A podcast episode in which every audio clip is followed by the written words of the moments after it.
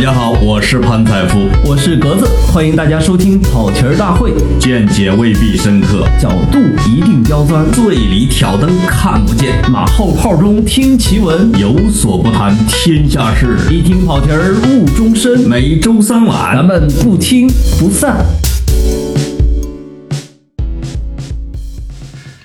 呃，听众朋友，大家好，我是潘采夫。我是格子哎呀，在这里得先给大家道歉 啊！啊，你我都快忘了你长什么样了，是是是，我跟格子得有一个月没见了 一个半月了。啊！这个人民日报忙 啊，哎呀，这小猪短租忙啊，对对对，都很忙，所以啊，这个我们俩对聊的节目，这这个这这一个月没几期吧，就是分开说了单口好几期。听从听众的反馈来说呢， 好像都对我的单口还挺满意的， 是吧？？是吧 我我在黑自己大大家觉得这个格子的山东话说的不错， 哎觉得我的河南话也 很标准。总体意见还是觉得我们俩在一块儿说对口相声要效果更好一点。没错没错，啊、所以先跟大家道歉啊，就是我们分别说了那么两期这个单口，这个从以后我们俩又复合了，哎这个不离开了，哎，嗯，我们俩即使出差的时候，也得跑到一块儿去半夜录一期 半夜互相视频聊天儿是 吧？聊天儿。我们俩现在又找了一个很神秘的地方，又开始录节目了。一个假日酒店，对，而且这个大家要注意一下我们这一期的音质哦。呃是不是性感很 多？有没有？ 对对对，有没有磁性很多？呃，格子换炮了，换了一个鸟枪换炮，换了一个话筒，对，这个特别复古风的一个话筒啊，格子花重金买的，而且收音效果特别好，所以从这一期开始，听众朋友你可以来挑刺了，没错以前的都不算数。哎，这个也是我们自从拉入这十亿美金的投资之后啊，可以 有这个底气了啊，啊，十亿美金， 十亿美金， 十到一块钱美金是吧？啊，对，那这期呢，因为在世界杯是吧，基本上没别的选题可以选，哎，就是聊世界杯了。而且打今儿起，未来呃一个月咱们也不想聊别的。 对对对，因为我这个连世界杯伪球迷现在都在问长问短哈，问什么荷兰队去没去啊，阿森纳参没参加呀、之类的。我最生气的是他们说冰岛的那些啊，，啊像像我这种跟格子，我们都是真球迷，对吧？格子虽然不踢球的真球迷， 我们必须得聊嗯啊。我就是一个爱使用冰箱的那个没有造过冰箱的人。嗯对， 那所有比赛你全看了吗？ 呃，我基本除了俄罗斯踢沙特之外，我都看了。我是骨骼你很怎么清把奇，你怎么把开幕式给错过了？我挺我挺不爱看菜鸟互啄的，菜鸡互啄。对，但嗯是亚洲菜 鸟跟欧洲菜鸟比起来，哎四个球的差距。 呃哎，五个球，五比零。我们不能说沙特是亚洲菜鸟，那毕竟是前五的水平啊。没错，没错。啊，这个所以俄罗斯我预测的啊，三比零就是净胜三个对沙特，因为沙特每逢世界杯必脚软，哎，啊，因为太有钱了你。 还你还记不记得二零零二年跟我们一起脚软的？那时候七比一还是八比一，我 忘了。克劳泽的叫克罗泽的成名 战吧， 没错，没错。也见识了克罗泽进个球就翻跟头。我觉得他要每进一个就翻，可能就直接就摔了。最后，哎他可能就翻了一下。他这个俄罗斯多进的这俩是不是普京现场加成的？呃，这是可能是沙特国王送他的礼物，呃，不对，啊是国储王还是王储？王储，啊王王储你哈看。普京向他摊手，我也很无奈 呀、对对对，普京其实是一个好客的人。哎，嗯，他其实，在接受采访的时候，对俄罗斯也不是特别看好，好像，哎没啥成绩要求，听说他是阿根廷的球迷，嗯，但是这个我后来发现啊，就是你让一个每个球员都身家可能得百万美元或者千万美元的人去上去去拼命，尤其去跟战斗民族去拼命，确实有点难为沙特的这些球员们。没错没错，而且在那个是完全的俄罗斯主场，他那个卢日卢日尼基球场，不知道你去没去过？没去过，就是我我还去过，就是我前一阵儿刚去过，就是莫斯科中央陆军的主场，嗯嗯，在莫哦，斯科市中心很漂亮的一个像飞碟一样的一个建筑，我听说俄罗斯现在的温度是很舒服，踢球非常舒服。嗯就是是不是挺冷，我的意思是。呃，不冷不冷，不冷不热，挺是舒服吗的。？哎，，但是对咱们是不冷不热，因为咱们是温带人啊，哎哎小 麦带。那对沙特人呢？因为沙特人家现在四五十度吧。因为二零二二年世界杯不是要在卡塔尔吗？哎，结果一研究发现，夏天的卡塔尔平均户外五十到六十度，所以他们不是决定要去冬季举办。那沙特人到俄罗斯现在是不是有点像？会不会有这种冻的踢不成球的什么客场之什么什么什么叫什么？我怕的倒不是这个，我就想起来前两天看了一个中东的视频啊，说，呃，呃有一个中东的大叔啊，说嗯现在年轻人是越来越不爱干活了，像我都这么有钱了，我每天还工作到下午两点， 我觉得沙特球员有可能存在动力不足的问题。是沙特是你们我们有个很有名的一个照片嘛，嗯，就是沙特丢球的时候，他们看台上的球迷捂脸，伤心的捂住了脸，啊露出了十个大钻戒。十几个宝石， 是是是，所以人家，我觉得他们即使输了啊，丢球也没什么太伤心的。哎，沙特最后一发怒，全规划球员，其实现在也不少，现 在也不少，实际上，嗯，所以我有一种说法，说为什么几乎每届沙特都能从亚洲出现，是因为沙特是西亚的老大，哎，是不是有这种关系呢？你觉得？我觉得还是有的，当然诛心之轮不好啊，但是这几对年中国球队在呃亚冠中起码没少吃过西亚球队的亏。西亚，一个是西亚的裁判和他的这个什么什么抱团儿这些国家，没这个是错肯定的没错是吧？哎老投票都投给自己，对，啊，另外一个，他们各种王子在在各种国际组织里边都身居高位没错，啊，因为国际组织其实最需要的就是钱，就是钱。然后西亚的人呢，这些王子们又有钱又有闲，他还爱张罗事儿他在自己国家还没有什么职位，你看他好几千个王子， 只好对只好去国际组经织常会人家看到是什么嗯国际羽联的什么主席、副主席啊，国际这亚足联的什么主席、副主席啊，哎，但是他们这种还是给自己会有一定的便利。啊那当然，那当然嗯，，尤其作为中东老大沙特，觉得他要占个出线名额，其他的小兄弟也没什么大意见吧？是的，是的，但可能让他们伤心的是，伊朗也老能 出现，就是伊朗的生存环境其实没那么乐观哈。哎，那真是硬实力冲出来的。呃，人家确实是我我挺我还挺敬重伊朗这个，别看也是个小球队啊。嗯嗯我们今儿这个呃话题其实就是聊这些所哎谓的小球队。我们给这个这一期节目起了个很性感的名字啊，叫“小国不可欺哎对”，是吧？哎这个小国其实是一个相对的概念。等一会儿我们还可以来掰扯一下，哪些国家其实根本就不是小国。对，因为这两天大家看到出现一个特别明显的，就是世界杯的首轮比赛各种冷门。是啊，冷冷门出现的，比如说这个西班牙和葡萄牙是互相逼平，嗯嗯成就了是 C 罗这一一个神，是是是。然后阿根廷和冰岛逼平，然后让让梅西跌落了神坛。哎，那我刚才打断了你的话哈，嗯就接着伊朗说，你说伊朗是不是小国？伊朗是呃，你说哪个年代？从古至今啊，你说的是球队还是国家？国家呀呃，当然国小国国国不可欺嘛，小国国家的话，伊朗嗯从古至今算的话，大部分时间里它还真不是。都是个大国啊，啊。波斯帝国那嗯那在世界不用讲上，嗯在世界文明进程中是发挥着很大的一个影响。那不用讲，对对， 其实到现在为止啊，中东有两个国家是基本上一一个人干很多国家的，哎一个是以色列， 一个是伊朗，对吧？他们以不同的方式干，对对对，伊朗可能要更艰难一点，因为它没有靠山，听起来比较苦，反因为正它主哎嗯主要是靠自己嘛。对对对但，好在有石油，他要没石油，他被一封锁，其实就玩完，我觉得。呃，咱们接着聊足球吧。哦， 其实跑得有点远， 有 点跑 哈对，嗯就是说，呃，刚刚说到，你看昨天，呃，墨西哥赢了德国，然后呃，瑞是瑞士逼平了巴西。逼平，或者说巴西逼平了瑞 士啊。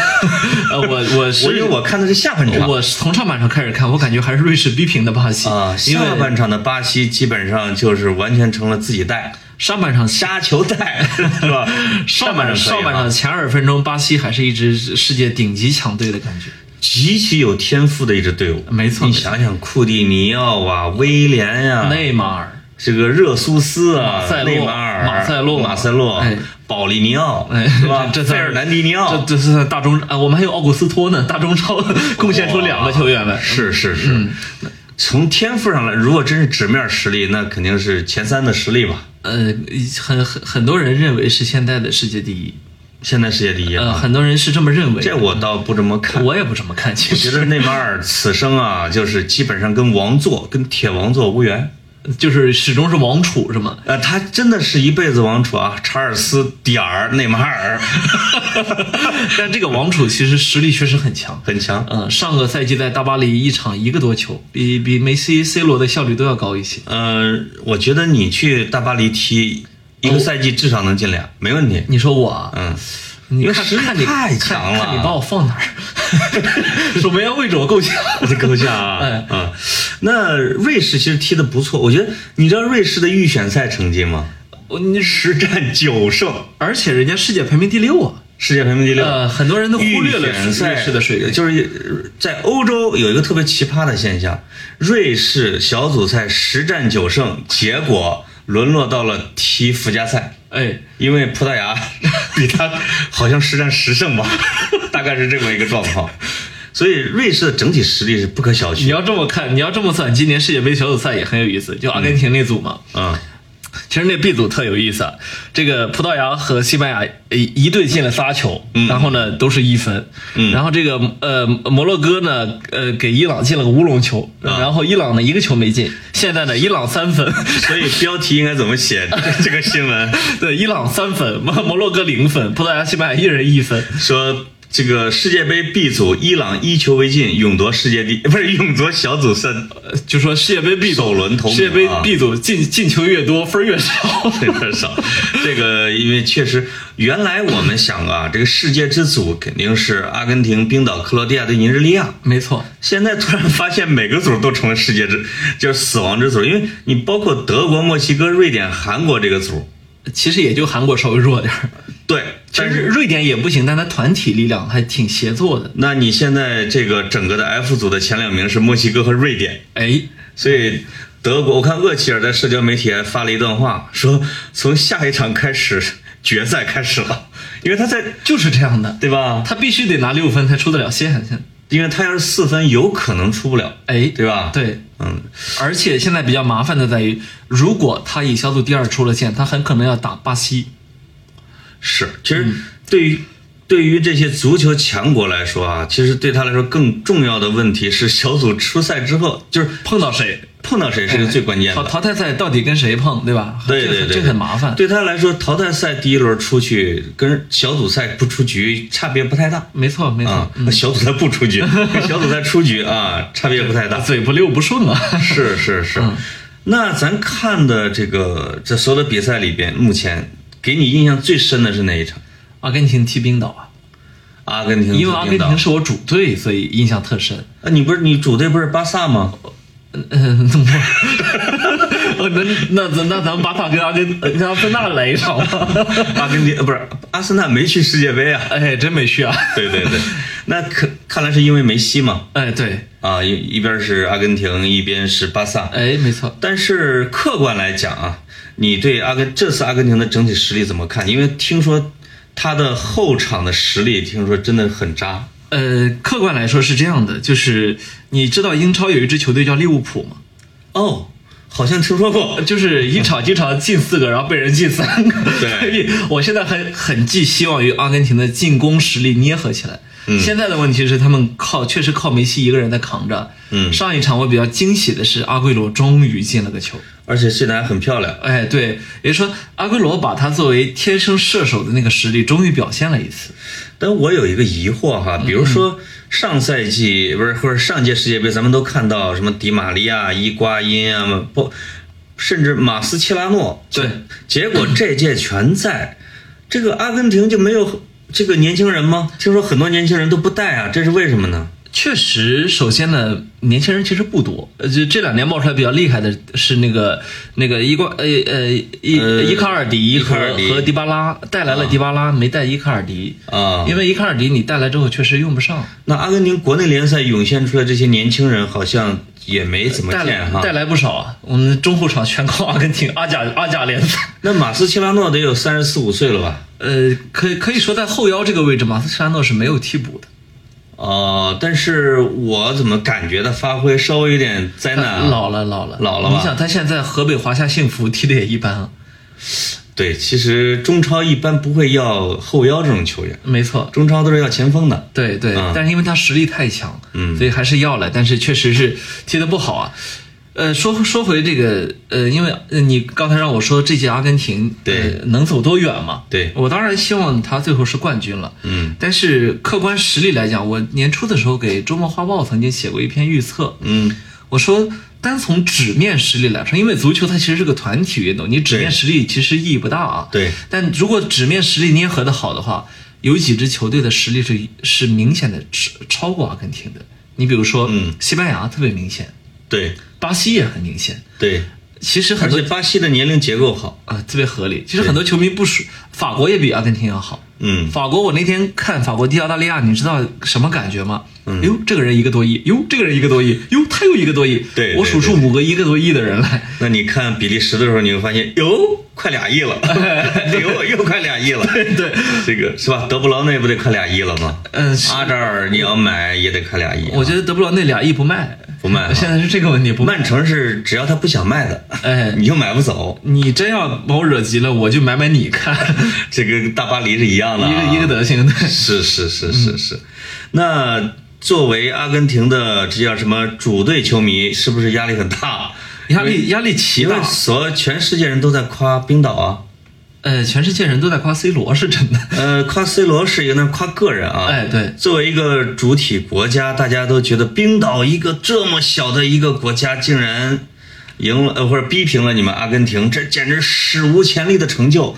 这几天是我觉得 我们这个舆论场特别反制的一面露出来啊。嗯这个世界杯就是说，我们的这个舆论场特别喜欢特别简单的故事，嗯而且这个简单的故事是不需要经过人生中的起起起起伏伏，不需要经过努力，不需要经过拼搏，最终就能得到这个结果。所以就是嗯 MV 导演、牙医、鞋匠、修自行车的凑到一起，就成了冰岛国家队。你真的想什么呢？您呢？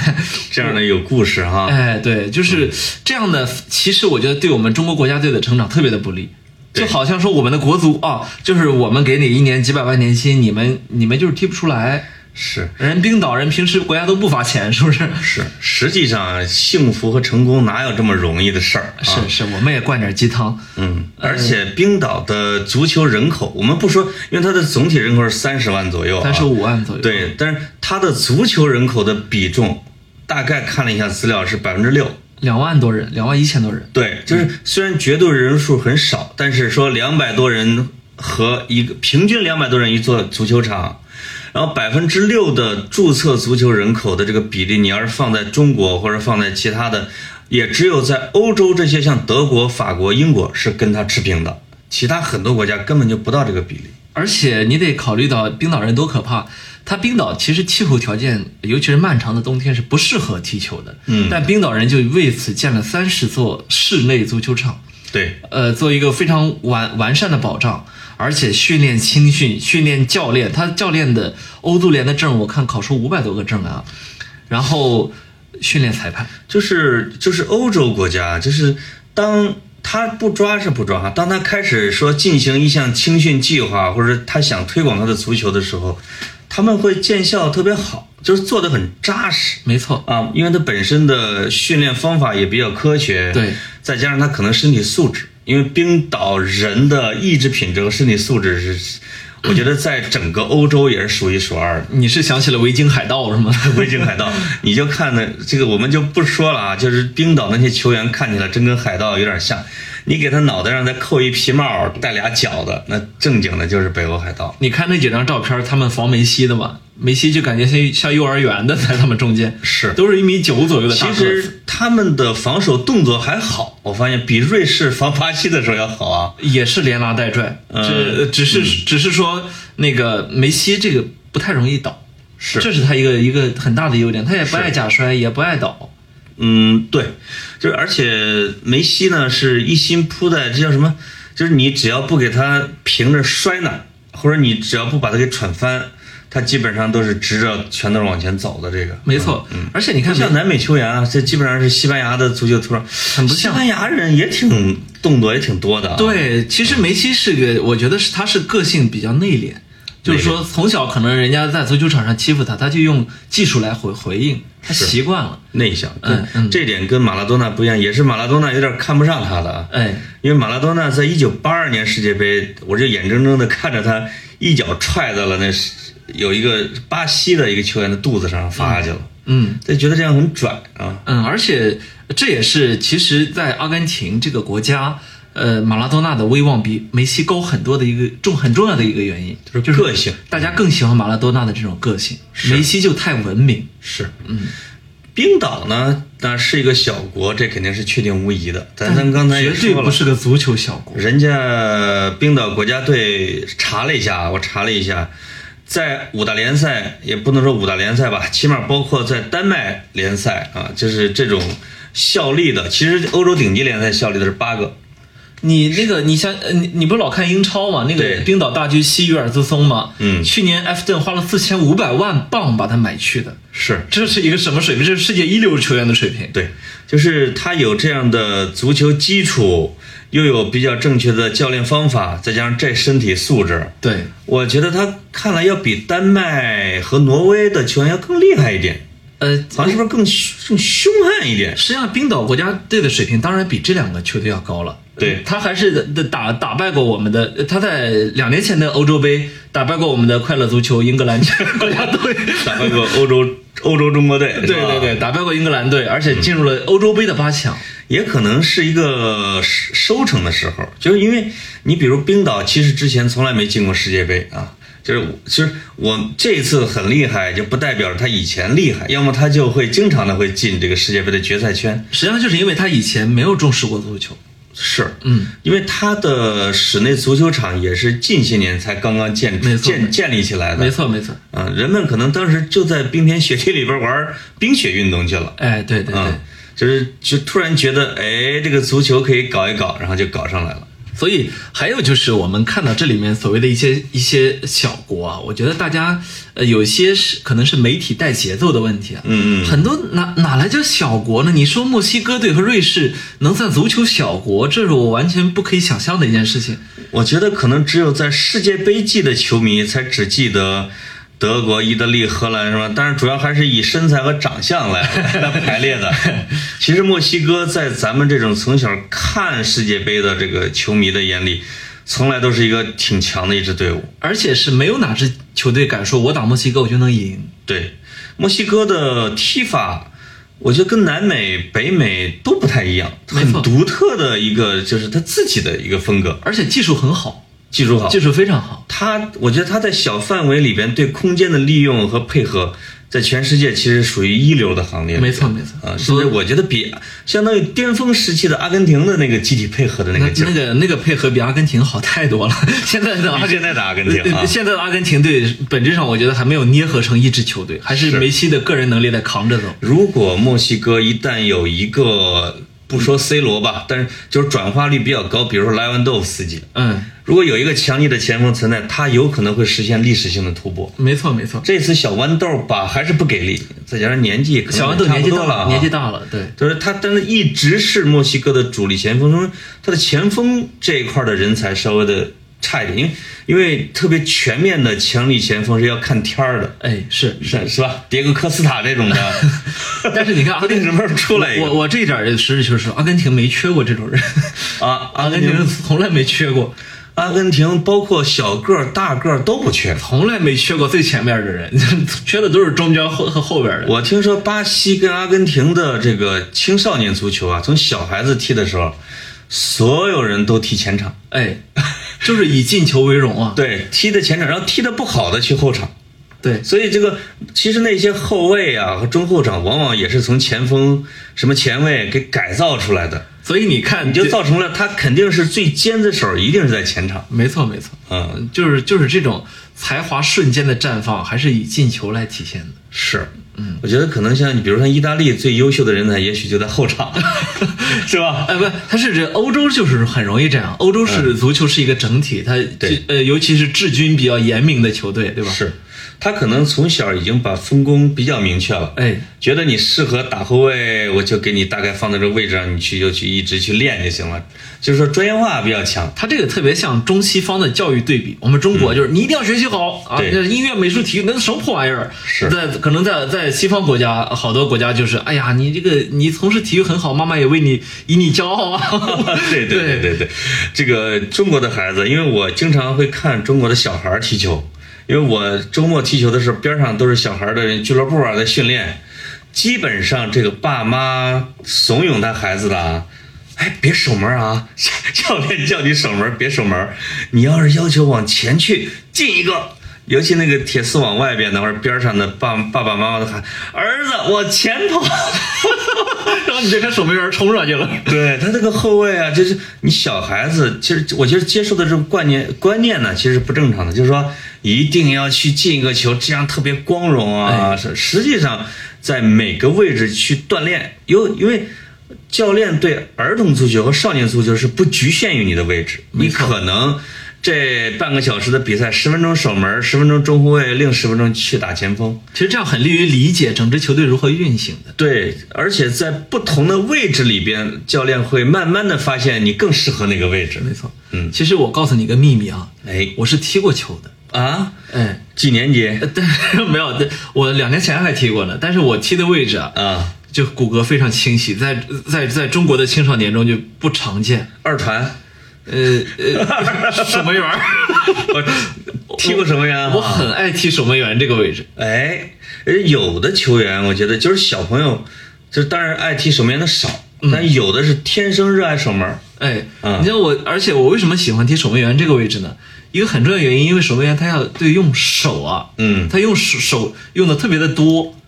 我呢是打网球打过好久，哦，所以我其实这个手就反是哦你应打很快啊网球的时候会用手抓网球是吧？那不会， 我是说我的手手手臂其实反应很快。呃，一般都是说打篮球的人什么去守门多，因为他个儿高手长嘛，哎对对对喜欢抓球。没错没错， 打网球的人去守门，我还真是第一次听 说。可能一般打网球都看不上足 球。对对对对，档次阶级不一样、哎啊，嗯阶级阶级阶级不一样。 class，class，嗯刚才你说的是墨西哥足球是不是一个小国？那墨西哥是不是一个小国呢？墨西哥其实，呃，不不是个小国，但是呢，因为它在美国边儿上，所以一天到晚现在被欺负。这个得有参照物是吧？哎，才你显出大小来。看你比谁。 是，实际上在比如说一两百两百年以前，墨西哥的领土比现在要大得多。 那是你你要是两百年前跟现在一对比，你会发现被美国吃掉一大块，是吧？没错，包括什么德州，什么是叫什么孤星州啊之类的，都要么被美国给买去了，或者直接说这个美国移民移到了墨西哥，最后去独立了，然后美国人又去支持自己的国民，嗯，那这个就真是叫什么有强邻环伺，那真是险象环生。没错。嗯呃，但是很很多我们国家很多人可能呃包很像我们对足球的这种误解，嗯我们误以为墨西哥是足球小国，很多人是也误以为墨西哥国家是个小国，是但其实墨西哥这个国家不但不小，其实还挺强，挺它的强人啊均 GDP 超过我们还挺多的。超过中国的应该得有一多半吧。呃，我具体数字没有看，但是是我之前呃这个印象还挺强烈的。实际上，因为中北美洲就是不，尤其是北美，北美就三个国家，对，就是由美国的这个这个叫经济龙头带着，它即使纯劳务输出，它也不会穷到哪儿去。当然，它还有去走私一些毒品什么之类的。 那个就，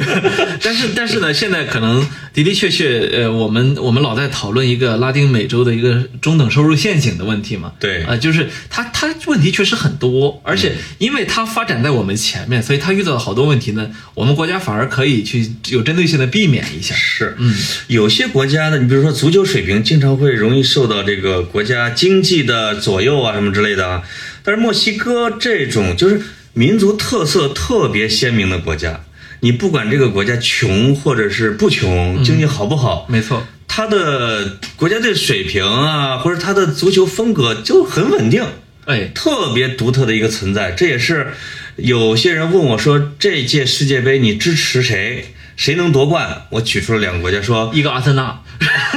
不是，我举出了墨西哥和冰岛，这是世界杯开赛之前。哎哎，所以这两个国这两个国家的球队，第一轮取得这个成绩，我还是觉得嗯没看错。不过说真的，呃，作为呃那个比较比较爱看球的球迷来说，冰像冰岛这瑞士这球队这么强，不是意料之外的事情。我对要不然为什么我们在开赛之前就说阿根廷身处死亡之组呢？是，那个那不是那四个队是实力比较均衡的。没错，啊！我竟然还听到一个球迷跟我说：“哎，葡萄牙这样的小国， 竟然也能逼平西班牙！”我于是我就惊了，人家也统治过半个地球的人，不是是啊上一届的欧洲杯冠军，上对足球是上一届欧洲杯冠军，而且还很多人以为说是靠 C 罗一个人，我觉得这是完全的误解，因为西班牙的巨星那真是 葡太萄多了。葡萄牙的巨星啊葡葡萄牙的巨葡星葡萄牙国家队那也是领处一大批这身价超过五千万呃五千万镑的。我原来以为说现在就是没有说飞哥和鲁伊克斯塔那一届的黄金一代那么黄金，嗯，但实际上这一届的成色真的也不错。非常好，而且是皇冠上还有个 C 罗这颗明珠。嗯是，即使从国家来讲啊，从比如说政治影响力来讲，葡萄牙现在已经很小了，但实际上人家基础在，人家曾经也是巴西的宗主国，对吧？哎 是是，你你我们今天看到巴西、阿根廷这么强，那你得想想他是从葡萄牙、意大利去的。哎，如果说到这个事儿，可能在下一期里边咱们可以好好聊另外挨哎一个着题目，挨着，对吧？好，好，今儿就到这儿，哎，拜拜。拜拜。